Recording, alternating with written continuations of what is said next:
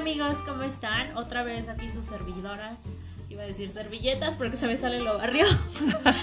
este, yo soy la licenciada Angélica y me acompaña la licenciada Rosalba y estamos en otra podcast de Abogadas Cambiando Vidas. Abogadas Cambiando Vidas.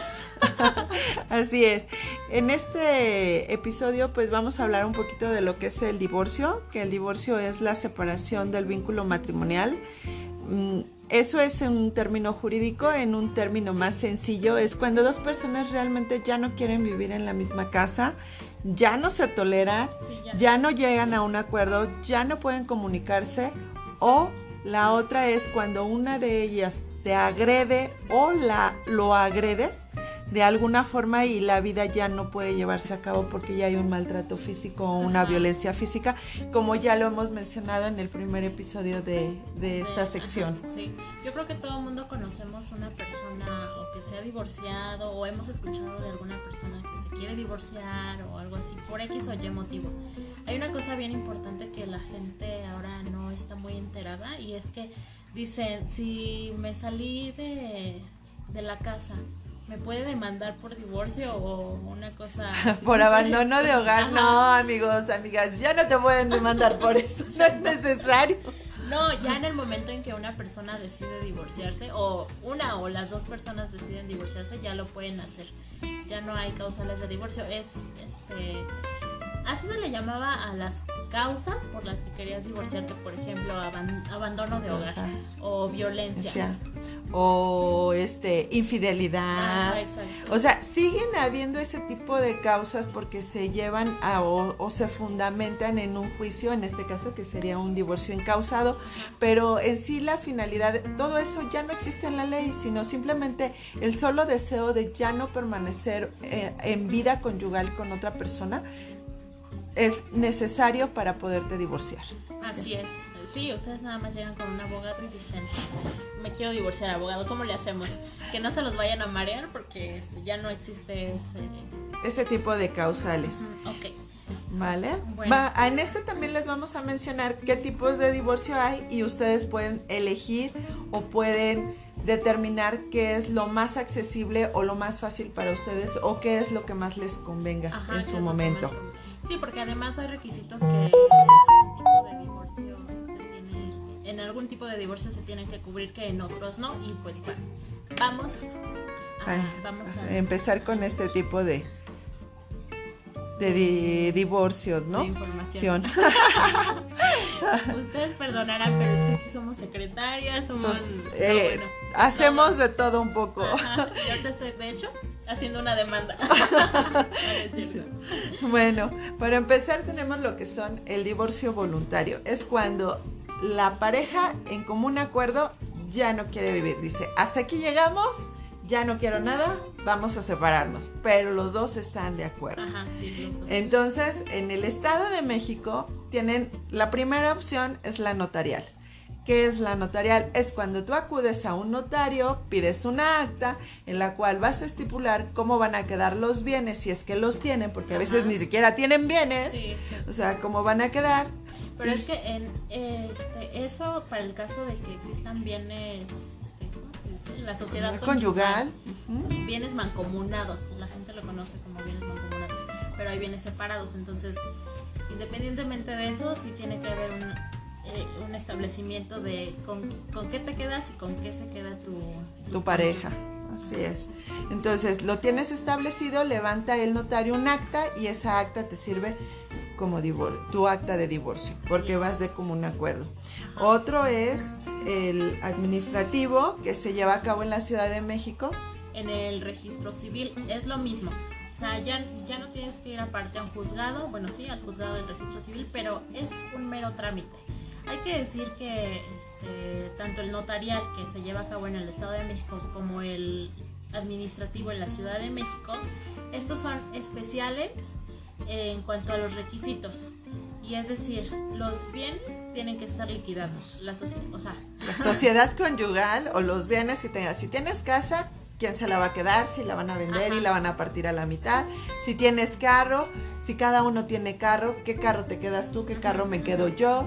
Este, igual con los bienes muebles, que los bienes muebles son tu comedor, tu sala, tu recámara, eh, la computadora, vamos. Todo lo que está dentro, de, tu... sociedad donde vives o cohabitas con esa persona, lo tienes que liquidar. Y la otra muy importante, en el administrativo y en el notarial, es no tener hijos. Así, absolutamente ningún hijo. Y tampoco la señora puede estar embarazada, así que...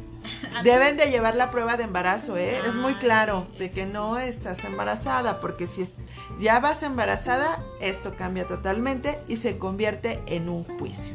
Así es. Y ese juicio se convierte en un juicio voluntario o el que ahora está de moda, que son los juicios de divorcio por internet. Por internet también. Básicamente es lo mismo, los mismos requisitos. No puedes estar embarazada, no debes de tener hijos, la sociedad conyugal debe de estar liquidada y eso es para... Es un trámite muy rápido. Así sea en juicio, yo creo que dos meses. Dos, cuatro meses a veces, no tanto por lo que uno hace, sino por el, la carga de trabajo de los juzgados. Y más ahorita. Con, la pandemia, por supuesto. Este, y el siguiente tipo es el incausado. Yo creo que es de los procesos de divorcio más difíciles que, que existen, más difíciles, más desgastantes, más caros. Está horrible, en donde la gente, el abogado, el juzgador, este, el juez, todos nos desgastamos con esto hasta el ¿cómo se llama? El que lleva los notificadores. El notificador, el, el, actuario, por Dios, el actuario se vuelve loco porque hay que ir y hay que volver a ir y hay que volver a ir. Porque se esconden, por el amor de Dios, es un trámite que tarde o temprano va a llegar a su final. Ajá, sí. Y nos ha pasado, desafortunadamente, tenemos clientes en donde o uno, o el hombre o la mujer, no nos ha tocado un divorcio este, de un matrimonio gay pero bueno, los que nos han tocado, o el hombre o la mujer siempre quiere hacerle cansada la vida al otro y se esconde para que no le llegue la demanda de divorcio. A ver, pero vamos a ver. No creo que se esté entendiendo muy bien la diferencia entre el voluntario y el incausado. No. Como ya les dijo Rose, el voluntario es cuando ambas personas deciden tramitar su divorcio entonces se hace a través de un juicio en donde los dos firman una misma demanda, que no se llama demanda en realidad, es una solicitud de divorcio. Así es. Aparte de esto, en ese, en esa solicitud de, de, disolución del vínculo matrimonial, ahí lo que debe de ir es la repartición de bienes, que lo hemos dicho muchas veces, y en el voluntario, en este caso, cuando es por medio de juicio, si llegas a tener un bebé o un hijo ya que no sea bebé, vamos, que pase el año, los dos años, los cuatro años que ya vayan en un colegio o en una guardería, se tiene que estipular cómo se van a hacer los pagos, si es que es particular, si va la de gobierno, las necesidades del menor, la guardia y custodia, quién la va a tener, si va a ser compartida o va a recaer sobre uno mismo y el otro va a tener las visitas, entonces todo esto tiene que ir a través de un convenio de divorcio que se anexa a esta solicitud de divorcio, que es muy importante. Y yo creo que se da para otro episodio porque realmente hablar de un convenio o de una propuesta de convenio es un tema bastante extenso. Yo creo que las personas sí tienen mucha duda. Son dos, dos documentos en realidad los que se tienen que promover cuando promueves tu demanda de divorcio depende del divorcio es este o convenio o propuesta de convenio. Así es. Pero bueno, si es para el caso de un juicio de divorcio voluntario, ya sea presencial o divorcio por internet, tiene que ir de por medio un convenio que se firman por las dos, partes. Así es. Y cuando es en el incausado, lo que haces es que la persona que demanda, porque este juicio aparte se empieza de manera unilateral, porque solo un cónyuge es el que lo solicita en este caso, él lo que va a hacer es dar una propuesta de un convenio de divorcio, que en este caso es, yo te propongo que no nos vayamos a un juicio tan largo, mejor lo terminemos negociándolo en un convenio, pero si la otra persona no le parece, pues va a ella también a poner una propuesta o ambos van a empezar a chocar una idea con la otra hasta que al final de cuentas quien termina decidiendo que sí, que no, es el juez. Y todo va a ser a través de que si no tienes hijos, pues como caiga. la verdad. El que más gordo le caiga o el que mejor le caiga o el que mejor tenga derecho es al que le va a hacer caso. Y si no, va a ser el interés superior del menor. El beneficio es para el niño y los otros no les interesa, entonces los divorcia y todo va a ser enfocado al menor. No hay vuelta de hoja.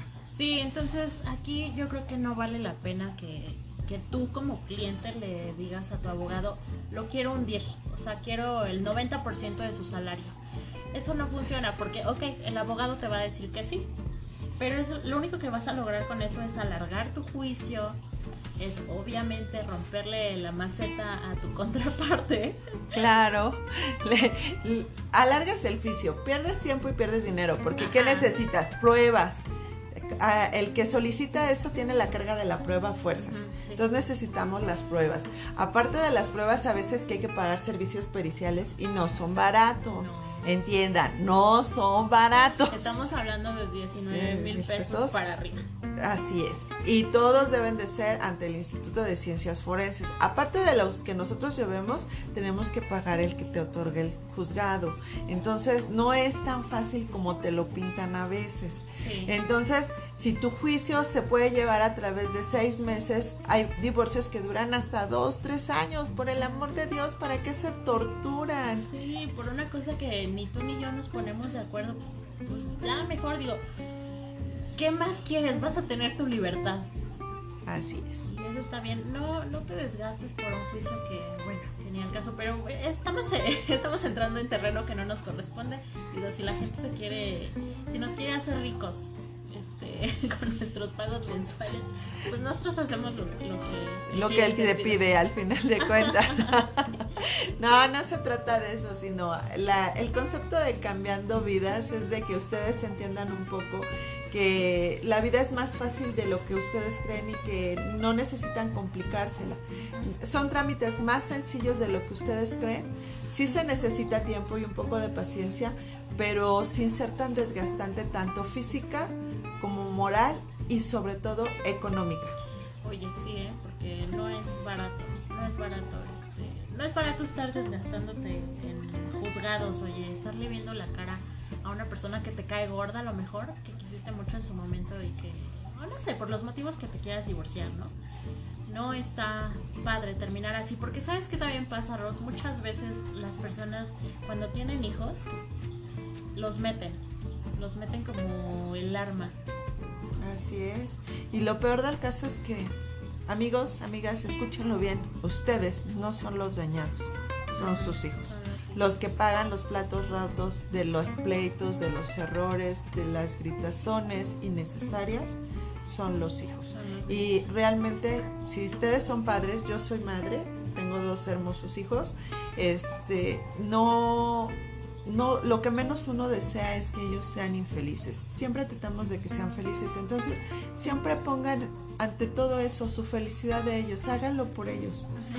Entre más rápido lo solucionen, eh, el conflicto va a ser mucho más sencillo. En este caso, si uno de los padres es agresor, porque no importa, ¿eh? No crean que nada más es el hombre, también la mujer es muy agresiva. Y, y, tú quieres quitar eso, entonces hay otro tipo de juicios en los que se puede, después del divorcio, en los que se pelea esa situación en la que el otro padre no tenga contacto con tu hijo. Pero cuando realmente ese contacto sea dañino para tu hijo, no por el que digas, es que me fuiste infiel y por eso no voy a dejar que tus hijos te vean. Con eso te voy a hacer sufrir. Aparte de que si, si esa persona le interesa a sus hijos, pues sí los daña. Pero realmente a quienes están dañando es a sus hijos en mayor proporción. Claro, ahora aquí hay una cosa bien importante y es que la mujer, a ti hombre, la mujer te podrá decir que no te va a dejar ver a sus hijos, a tus hijos si es que sales con otra persona, si es que no sé, lo que quieras porque le caes gordo y no te va a dejar este, que convivas con los niños. Bueno, pues déjame decirte que la convivencia con los padres es primordial y el juez jamás, jamás va a aceptar que no, que no veas a tus hijos. Y no por ti, es por los niños. porque tienen derecho a una sana convivencia con ambos padres aunque estén separados. Así es. La única forma es que tú seas un agresor hacia el menor, o sea, que tú le pongas una tranquiza de su vida o lo o lo quemes con los cigarros, porque se da el caso, que los llegan a quemar con cigarros o les pegan con el cable de la plancha. Todo ese tipo de agresiones físicas que a ellos los daña tanto física como emocionalmente, que es un problema y que sea comprobable, comprobable, porque no es muy fácil decirlo a hacerlo. Entonces tiene que ser comprobable. Otra cosa es que seas un, o cometas un delito grave, ¿no? Como ser secuestrador, violador, narcotraficante, ese tipo de delitos, pues lógicamente, pues no tienes derecho a estar con tus hijos porque en lugar de darles algo bueno, les vas a dar algo malo. O otra cosa, que tú te hagas el daño mismo, que en este caso seas alcohólico, seas drogadicto y que eso pueda ser una postura que a largo plazo ellos puedan también hacer por patrones. Entonces también por eso es el, son las únicas formas en que realmente no puedes ver a tus hijos. Pero todo debe ser comprobable, por favor, deben de entenderlo. No es muy fácil decir, es que mi esposo les pegaba, les hacía... Sí, pero ¿qué pruebas tienes para hacerlo? No, ninguna. Pues, Entonces no es tan fácil.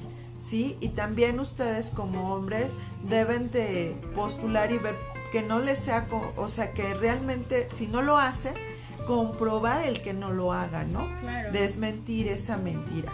Sí, no, y esto se hace em, por medio de una pericial en psicología.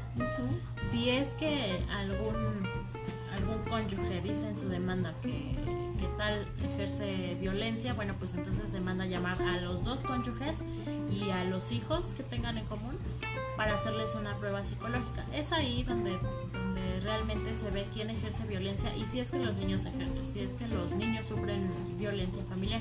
Y ojo, ¿eh? Porque cuando comprueban que uno de los cónyuges asocia en contra del otro cónyuge, puede perder lo que se le llama la guardia y custodia, que más adelante les hablaremos qué es, que es la crianza, para tener la crianza de tus hijos en pocas palabras. Entonces puedes perderla y eso sí está más delicado. Sí, ya eventualmente ya les vamos a platicar la guardia y custodia, patria potestad, etcétera, etcétera. Pero bueno, a lo que voy con esto es, eh, no tengan miedo. Eh, mucha gente no se quiere divorciar por miedo a que no van a ver a sus hijos. No, o sea, eso no lo va a aceptar ningún juez, eso ténganlo muy claro, muy presente. Ustedes siempre, bueno, si son malas personas no van a ser parte de su vida, si son buenas personas y dan cariño y son protectores y son buenos padres, entonces no hay motivo por el que no puedan ver y convivir con, sus hijos. Así es. Y les tenemos una sorpresa, un plus a este tipo de divorcios, porque casi nadie habla, la mayoría en México somos una población muy grande y la mayoría somos católicos. La mayoría no solo nos casamos por el civil, nos casamos por la iglesia. Y, oh sorpresa, que ya nos podemos divorciar también por la iglesia. A esto se le llama divorcio canónico. Esto se hace a través de una plataforma en internet porque esta solicitud se hace al Vaticano.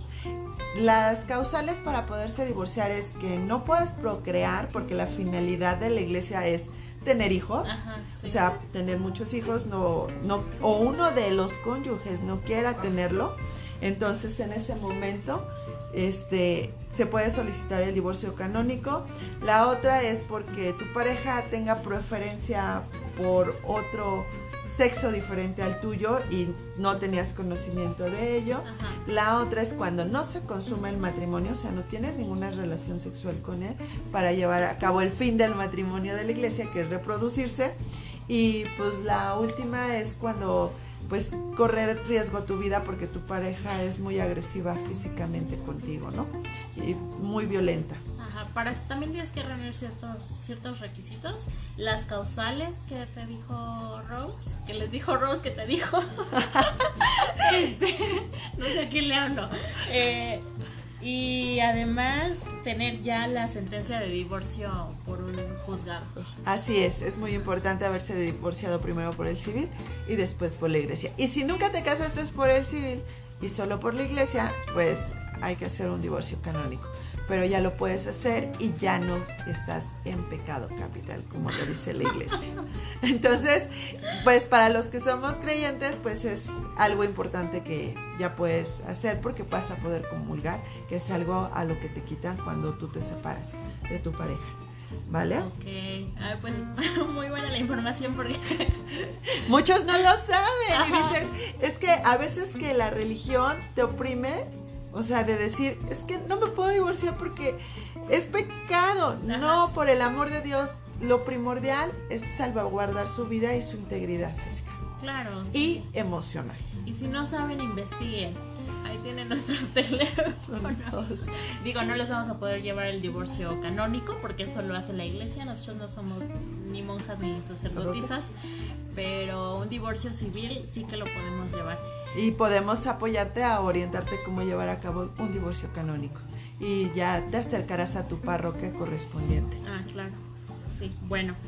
Pues ya en futuros episodios vamos a ahondar un poco más en los diferentes tipos de divorcio. Ahorita fue como una embarrada, una introducción, porque la, información es vasta, ¿no? Entonces este, no podemos ahondar mucho porque el tiempo. Pero bueno, eventualmente síganos y van a poder escuchar más de nuestros episodios. Así es, estamos en Facebook, en Abogadas Cambiando Vidas. En Instagram también. Y en Twitter, Cambiando, uh, cambiando Vidas. Sí, Cambiando Vidas también. Por cualquiera de nuestras redes sociales. En Facebook tienen nuestro WhatsApp, por si es que nos quieren mandar un mensaje. Eh, o creo que en Instagram también ahí aparece nuestro número de WhatsApp o teléfono si prefieren llamarnos. Estamos en Gmail como abogadascambiandovidas.gmail.com. Si tienen alguna duda, por favor, no duden en contactarnos. Estamos para servirles y queremos cambiar su vida. Acuérdense de eso. Así es. Hasta la próxima, amigos.